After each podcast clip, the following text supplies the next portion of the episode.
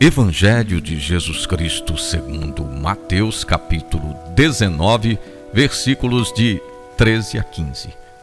Naquele momento levaram crianças a Jesus para que impusesse as mãos sobre elas e fizesse uma oração. Os discípulos, porém, as repreenderam. Jesus disse: Deixai as crianças e não as impeçais de virem a mim, porque a pessoas assim é que pertence o reino dos céus. E depois de impor as mãos sobre elas, ele partiu dali. A frase de Jesus lembra as bem-aventuranças. Delas, das crianças, é o reino dos céus.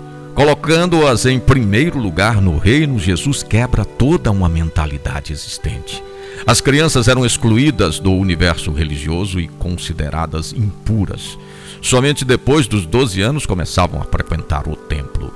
Impondo suas mãos sobre elas, ele rompe a exclusão e as faz clientes privilegiadas do reino.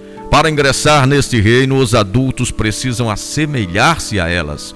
Hoje, muitos casais esquecem o sagrado dever de encaminhar os filhos para a fé, pela palavra e pelo exemplo.